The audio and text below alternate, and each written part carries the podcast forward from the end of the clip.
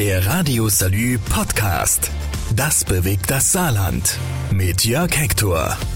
Das bewegt das Saarland, der Podcast für Saarländer, die sich um die Themen kümmern, die gerade im Moment ganz heiß gekocht werden und dieses Thema ist eins der heißesten im Moment. Es geht um die Impfpflicht. Kommt sie oder kommt sie nicht? Inzwischen machen viele Politiker keinen Hehl mehr daraus, dass sie für eine allgemeine Impfpflicht sind. Vor einigen Tagen war das noch vollkommen anders. Jetzt macht der designierte Kanzler Olaf Scholz genauso wie Ministerpräsident des Saarlandes Tobias Hans keinen Hehl daraus, dass sie für eine Impfpflicht sind. Aber ist eine Impfpflicht so einfach einzuführen? Was muss dabei überhaupt beachtet werden und lässt die deutsche Verfassung eine allgemeine Impfpflicht überhaupt zu? Diese Fragen habe ich dem Präsidenten des Saarländischen Verfassungsgerichtshofes, Professor Roland Rixecker, gestellt und den haben wir extra dafür aus dem Urlaub geklingelt. Dafür nochmal Pardon. Herr Professor Rixecker, was muss denn gemacht werden, um eine allgemeine Impfpflicht einzuführen? Voraussetzung der Einführung einer Impfpflicht ist, dass sie gesetzlich geregelt wird, also durch ein Bundesgesetz, das der Bundestag beschließen muss. Wenn der Bundestag das beschließt, wo kommt denn das Gesetz her? Wer reicht denn dieses Gesetz ein? Das sind unterschiedliche Möglichkeiten, die da gegeben sind. Das kann die Bundesregierung machen, auch die geschäftsführende Bundesregierung. Äh, das können aber auch natürlich ähm, einzelne oder mehrere Fraktionen in den Bundestag einbringen. Wenn das die geschäftsführende Bundesregierung machen kann, ähm, kann es aber noch nicht die gewählte Bundesregierung machen, weil die ist ja noch nicht im Amt. Die ist noch nicht im Amt, nein. Aber die geschäftsführende kann es auch machen. Am einfachsten wäre es wahrscheinlich, wenn die Bundesregierung, also die zuständigen Ministerien, einen Entwurf machen würden und das würde dann über eine Fraktion im Deutschen Bundestag eingebracht und dann im Parlament beraten und äh, beschlossen. Jetzt kann man ja nicht ein Gesetz einbringen, das heißt das Gesetz zur Impfpflicht, sondern das wird ja wahrscheinlich im Rahmen eines anderen Gesetzes dann mit eingeführt. Wie wird das denn genau vonstatten gehen? Ich gehe davon aus, das äh, Infektionsschutzgesetz muss dann in dem Bereich erweitert werden. Was muss denn so ein gesetzlicher Rahmen zur Einführung einer allgemeinen Impfpflicht in jedem Fall dann auch abdecken? Genau, Natürlich reicht es nicht, dass man so eine Vorschrift formuliert, äh, jeder muss sich impfen lassen, sondern das muss eine Ergänzung des Infektionsschutzgesetzes sein. Und in dieser Regelung, die muss nicht endlos viele Vorschriften enthalten, aber doch einige mehr als eine einzige, da muss also geregelt werden, dass sich jedermann impfen lassen muss. Es muss geregelt werden, was die Folgen sind, wenn er sich oder sie sich nicht impfen lässt. Es muss auch geregelt werden, natürlich, welche Ausnahmen es zu geben hat. Es gibt ja Menschen, die sich aus gesundheitlichen Gründen nicht impfen lassen können. Dann muss geregelt werden, wie das nachgewiesen wird. Und dann, was man nicht so ganz verkennen darf, ähm, äh, es muss geregelt werden, mit welchen Impfstoffen man sich impfen lassen muss. Das ist nicht so, meines Erachtens jedenfalls, dass jeder beliebige Impfstoff dafür in Frage kommt. Ah, das ist eine ganz spannende ähm, Sichtweise, weil ich glaube, daran hat noch gar keiner gedacht, dass man auch quasi das Mittel dann auch benennen muss, mit dem geimpft werden muss. Sein. Also vielleicht zur Erläuterung im Rahmen der Masernimpfpflicht, die wir ja kennen, ist durchaus eine Diskussion im Bereich des Verfassungsrechts. Wie ist das eigentlich mit den üblichen Masernimpfstoffen in Deutschland, die ja nicht nur gegen Masern, sondern auch gegen andere Infektionskrankheiten, die weniger gefahrenträchtig sind, äh, wirken. Während in der Schweiz gibt es eine Impfpflicht, die den Masernimpfstoff auf einen gewissermaßen monokausalen, wenn man so will, äh, Wirkstoff reduzieren. Das, also nur gegen Masern wirken. Ja. ja, das bringt mich auch genau zu der Frage, müsste denn auch der Fall genau beschrieben sein, für den diese allgemeine Impfpflicht gilt? Also in dem Fall jetzt eben Coronavirus. Natürlich, der muss genau beschrieben werden. Das kann im Rahmen im Gesetz erfolgen und dann durch eine Verordnung ausgefüllt werden. Es kann aber auch unmittelbar durch das Gesetz selbst erfolgen. Die Hauptkritik, die gegen eine allgemeine Impfpflicht spricht, ist, dass damit das individuelle Recht auf körperliche Unversehrtheit eingeschränkt wird oder vielleicht sogar auch verletzt wird. Ähm, kann man das so sagen? Ist es dieses Recht, was dann eingeschränkt wird? Wenn Verfassungsjuristen die Impfpflicht prüfen, werden sie sicher das Recht auf körperliche Unversehrtheit in den Blick nehmen. Das hängt natürlich auch davon ab, wie die Ausgestaltung dieser Impfpflicht ist. Ist es ein Impfzwang oder ist es eine Impfpflicht, die durchgesetzt werden soll über Bußgeld oder Strafvorschriften? Und äh, dann ist äh, halt schon die Frage, was schreibt man in das Gesetz über Sanktionen hinein?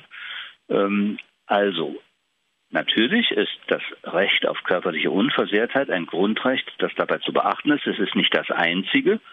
Das Recht der allgemeinen Handlungsfreiheit zählt sicher auch dafür. Aber auf der anderen Seite unserer Abwägung als Verfassungsjuristen steht natürlich, wir schützen damit ja auch letztlich Leben und Gesundheit anderer Menschen. Und wir schützen vor allen Dingen etwas, was so ein bisschen gelegentlich aus dem Blick gerät, nämlich das Funktionieren unseres Gesundheitssystems, auch in Bezug auf Menschen, die an ganz anderen Krankheiten leiden und die zurückstehen müssen, weil die nötigen Behandlungsplätze nicht zur Verfügung stehen. Also das ist ein hochkomplizierter Abwägungsprozess, der da vorzunehmen ist. Aber in der Tat, auf Seiten des Impfpflichtigen steht das Grundrecht auf körperliche Unversehrtheit. Neben da, anderen Grundrechten. Ja. ja, das ist ja ein persönliches Recht, wenn man so will. Gibt, ja. es, gibt es überhaupt ein kollektives Recht auf körperliche Unversehrtheit? Das ist äh, die richtige Idee. Wir würden sagen, das ist eine Schutzpflicht des Staates, die körperliche Unversehrtheit und das Leben anderer Menschen äh, vor einer Infektion oder vor gar tödlichen Verläufen einer Erkrankung zu schützen. Das wird gegenübergestellt. Wenn man so will, kann man sagen, es ist ein kollektives Grundrecht. Wenn man jetzt so eine Grundrechtseinschränkung begeht, ist es dann so, dass äh, die Verfassungsrechtler ein milderes Mittel aussuchen müssen? Und wäre das in diesem Fall möglicherweise ein verbessertes Gesundheitssystem? Da haben Sie völlig recht. Natürlich ähm, muss man immer nach einem milderen Mittel fragen. Aber das Problem ist, steht das mildere Mittel auch so rasch zur Verfügung? Die Verbesserung des Gesundheitssystems beispielsweise eben die Vermehrung der Intensivbehandlungsplätze ist ja nichts, was man von heute auf morgen erreichen kann, sondern das kann man nur mittelfristig erreichen. Wir sind aber zurzeit, wenn ich die Mediziner, die Virologen, Epidemiologen richtig verstehe, in einer Situation, in der wir nicht so besonders viel Zeit haben, um das Gesundheitssystem, die Gesundheitsversorgung aller Menschen äh, aufrechtzuerhalten. Äh, und das macht es so ein bisschen schwierig, ein milderes, aber das Mittel muss gleich wirksam sein wie eine Impfpflicht. Mhm. Wäre es dann in dem Fall auch möglich, ein Impfregister anstatt einer Impfpflicht zu erstellen? Mit einem Impfregister könnte man ja eine persönliche Ansprache an die nicht geimpften äh, einfacher organisieren. Das ist natürlich grundsätzlich immer vorzuziehen, dass man aufklärt, dass man berät, dass man auffordert. Das geschieht ja auch zurzeit. Ich habe auch durchaus den Eindruck, dass das in diesen letzten Tagen wirkt, wenn meine Beobachtungen so richtig sind. Aber es hat leider, leider in den letzten Monaten nicht gewirkt. Wir haben einfach eine viel zu große Zahl von Menschen, die sich aus welchen Gründen auch immer, und das sind ja sehr unterschiedliche Gründe, nicht impfen lassen wollen. Und in der Situation dann nur mit weiteren Informationen oder Aufklärungen zu arbeiten, das wirkt jedenfalls nicht so schnell, wie es nötig ist. Ja, die Geschwindigkeit ist in der Tat ein Problem. Deshalb sagen auch alle, die Impfpflicht jetzt würde auch im Prinzip gar nichts bringen. Das dauert halt eine Zeit lang. Äh, was glauben Sie, wie lange so ein Gesetzesvorschlag braucht, bis der dann durch ist, bis der faktisch dann auch im Bundesgesetzblatt veröffentlicht werden kann? Also so ein Gesetz hm, kann man recht rasch, natürlich nicht von heute auf morgen, aber doch innerhalb relativ weniger Tage, wenn es eilt, verabschieden. Das Problem ist, wie ist die Durchsetzung, wie ist der Vollzug eines solchen Gesetzes? Sie haben ja zu Recht in Ihrer Frage auch unterschieden zwischen dem Impfzwang und der Impfpflicht. Mein Eindruck ist, dass niemand in der Republik äh, gewissermaßen einen, äh, eine, eine Zwangsfixierung und eine Zwangsimpfung will, sondern dass man das Ganze versucht, mittelbar über Bußgeldvorschriften, über Strafvorschriften zu steuern.